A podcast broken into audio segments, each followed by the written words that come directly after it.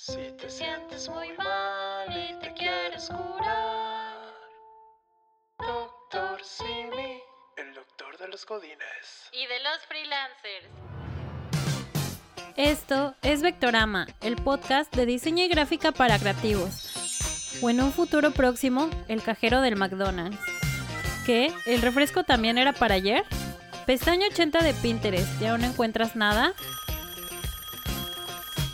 Hola, ¿hablo con FreePic? En el mood board de hoy... Científicos descubren fósil ilustrador en un bazar de 2014. Aún no vende nada. Diseñador propone filtros para Zoom. Amigo, Harvard quiere conocer tu ubicación.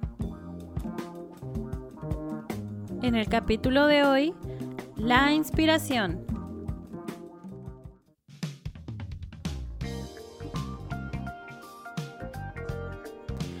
¿Qué onda? Les saludo una vez más, María. Para los que no sepan, soy diseñadora y seré su Barbie guía en la tienda de juguetes llamada Diseño Gráfico. Antes de comenzar el tema de hoy, me gustaría darles las gracias a todas las personas que compartieron el primer episodio de Vectorama, mandaron mensajes y están apoyando este bonito proyecto. Para todos ustedes, una vida extra. Ahora sí, comencemos. ¿Qué es la inspiración? Semanas de ardua investigación me llevaron a lo siguiente. Según Wikipedia, los griegos decían que la inspiración supone que el poeta o artista alcanza un estado de éxtasis o furor poético, el frenesí divino o locura poética. El artista es transportado más allá de su propia mente y recibe los pensamientos de los dioses. En el cristianismo, la inspiración es un regalo del Espíritu Santo. Para el 10 veces ganador del Billboard, Daddy Yankee, es janguea en carros, motos y limusinas, llena su tanque de adrenalina. Cuando escucha reggaetón en la cocina, a ella le gusta la gasolina. Ah, muy bonito discurso, señor. Pero yo pregunto, ¿qué es? La inspiración. El diccionario lo define como un acuerdo legal que no se puede romper. Que no se puede romper. Perdón, voy al tocador. Yo creo que la inspiración es esa cosa que nadie sabe definir a ciencia cierta, pero es como un chispazo que llega en los momentos a veces más inesperados o a horas antes de entregar un proyecto que llevas postergando. Sea como sea, sí creo que la inspiración roza con líneas muy delgadas. Por ejemplo, creo que no es casualidad que ahora muchos proyectos de diseño se parezcan entre sí, cuando entramos a Pinterest, a Behance, incluso a Instagram. Y mucho de eso tiene que ver con cuáles son las fuentes de donde nos inspiramos. Ahora, con el Internet, lo más fácil es teclear en Google y acceder a miles de sitios e información donde basar lo que queremos diseñar. También Pinterest, por ejemplo, se ha vuelto una herramienta casi inseparable para construir mood boards y buscar referencias para crear algo nuevo. Y pienso que ahí está el detalle, que todos buscamos lo mismo en los mismos lugares. Antes, las personas sin internet, aunque usted no lo crea, buscaban sus referencias en libros, también en revistas y además salían al mundo real a empaparse de las cosas que los rodeaban. Creo que eso ha hecho que muchos proyectos que llevan años y años existiendo sigan siendo vigentes, porque ahora también todo se diseña conforme a las tendencias y modas que se van implementando y la pregunta sería, ¿quién las implementa? Me parece curioso que de pronto se pongan de moda los degradados o las tipografías muy excéntricas, y no me malinterpreten, me encantan, pero a veces el hecho de acudir a estas fuentes nos hacen ser un poquito más flojos a la hora de ejecutar. Nos hemos olvidado un poco del papel, y me incluyo, y nos sentamos directamente en la computadora a emular cosas que vemos por ahí y nos gusta cómo se ven. Por eso creo que más que inspiración, el diseño tiene que ver más con la inteligencia y con las estrategias de conceptualización que podamos tener. A fin de cuentas, un programa es un programa y el hecho de poder manejarlo bien no desemboca en generar un buen resultado. Podrá ser atractivo, incluso estético, pero si no es funcional, no sirve. Y con esto no quiero decir que yo nunca he hecho eso. Claro que he utilizado estas referencias y fuentes modernas o cosas que vemos en la red, pero sí he hecho esta reflexión de que es más valioso un trabajo bien bajado. En todo este drama juega algo en nuestra contra, y ese algo es la inmediatez. Como vivimos en un mundo muy rápido y global, muchos clientes y jefes de empresas quieren el proyecto casi casi para ayer.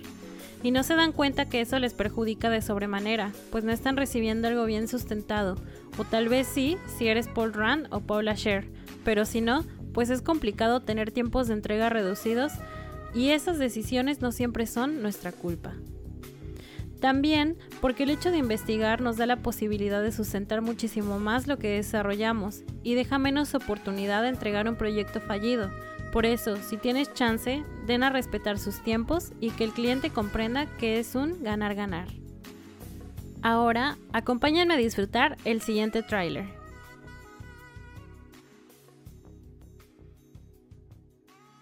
Este verano una agencia, un diseñador y el cliente.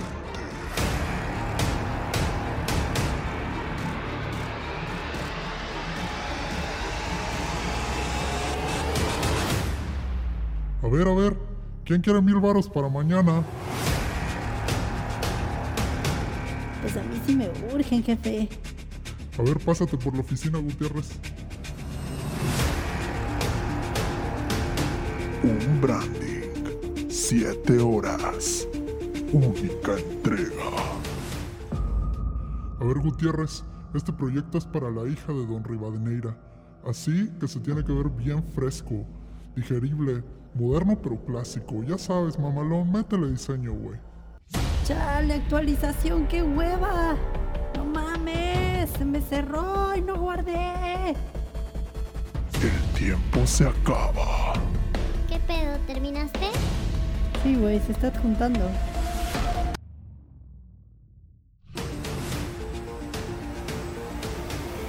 Oiga, jefe, ya pasó una semana y, como que no cae el depósito.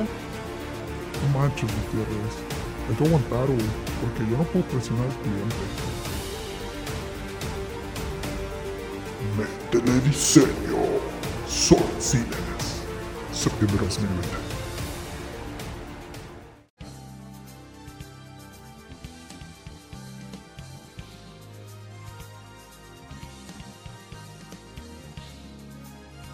Y bueno, ya estamos de regreso. Como ven, si se animan a ver esa movie, jaja.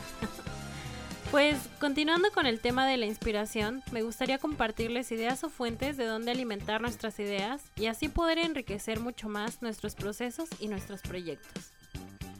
La primera recomendación sería crear una biblioteca visual propia de cosas que consumas y veas en tu día a día y que no forzosamente tengan que estar en internet. En el documental de Abstract, en el capítulo de tipografía, el tipógrafo que sale dice que él toma fotos a todo lo que ve.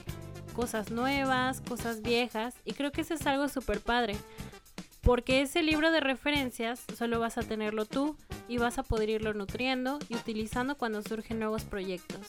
También Kike Ollervides en su curso de doméstica recomienda lo mismo, tanto para generar moodboards como referencia. La segunda recomendación sería consumir cosas en diferentes formatos, ya sea música, películas, incluso series, novelas, animaciones y por supuesto documentales. Todo eso suma. Por ejemplo, a mí me encantan los documentales. Hay muchos de diseño. Un buen ejemplo, como mencioné hace rato, es Abstract. Pero también ver de otros temas, porque sí pienso que el diseñador gráfico debe tener un lenguaje visual amplio y el hecho de consumir de todo te lo da. Desde películas como por ejemplo las de Wes Anderson, donde utiliza el color increíblemente, hasta unas que pudieran manejar un lenguaje mucho más poético o una fotografía increíble como las películas de Hitchcock. Sea como sea, todo aquello que consumamos suma demasiado y nos sirve de inspiración. La tercera recomendación es, nunca dejes de estudiar. seguir tomando cursos.